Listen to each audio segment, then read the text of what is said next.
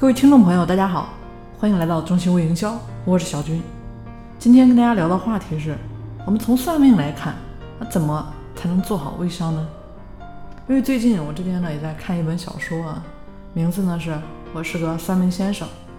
小说总共分为四部，目前我看的呢就是第四部。其实整个小说也是挺有意思的，如果有兴趣的话，大家呢也可以先买一本回来看一下。这套小说比较符合中国人的英雄主义思想，大部分人应该都会喜欢看的。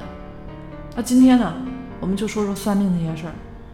算命说根本呢，其实就是在算概率，说白了就是大数据。过去的算命先生根据出生的时间、生活的环境等等这样一些外在因素来判断大家的未来。就像今天的剖腹产，算一下，哎，怎么来算它的一个时辰，或者说今天的公寓楼要怎么来看风水。那即使没有大环境的变化，其实大多数的算命先生其实也是没什么真本事的。那市面上的那些算命的人呢，大多数都是骗子。算命对他们来说只是养家糊口的方式而已。这套小说重点就是在拆穿那些所谓的算命骗局。然后给大家强调一个非常重要的观念，就是这个世界上凡事都讲究因果二字，无论何时何地，一定是善有善报，恶有恶报。那为什么要跟大家提到这本小说呢？因为中心微营销到现在呢，也已经三年了。我想能够支持我们一路走来的，正是我们这群人对于因果的坚信。从发现微商的机会到今天。我们一直坚信，微商是有大未来的。我们要找到一个可持续的方式来做微商，而且呢，还要想办法把自己的公司做成这个领域里的基础设施。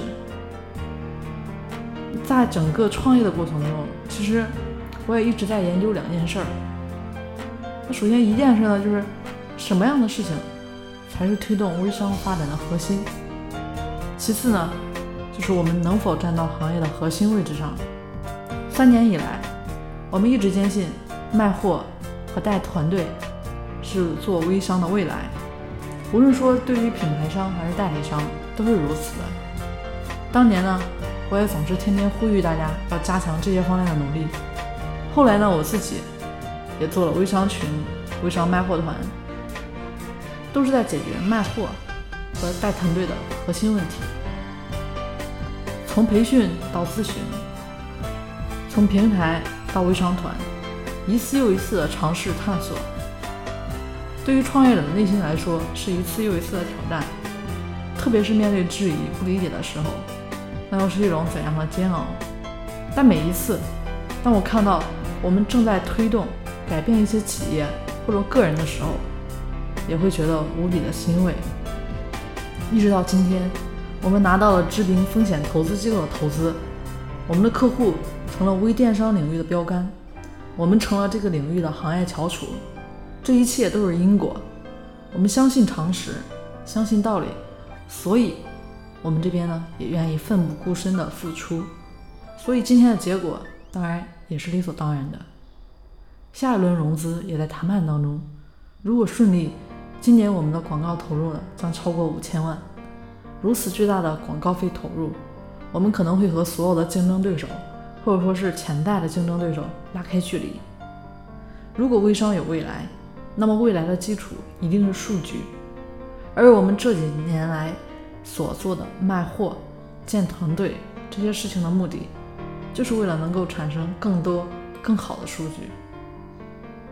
无论是我们的中心微营销，还是你的创业，道理都是一样的。定好初心，然后呢，就坚持做对的事情。在创业的路上，我希望能够和你一路同行。最后，感谢跟我一起打拼的同事、家人，感谢当初愿意投资我们的人，感谢把钱交给我们、信任我们的所有客户。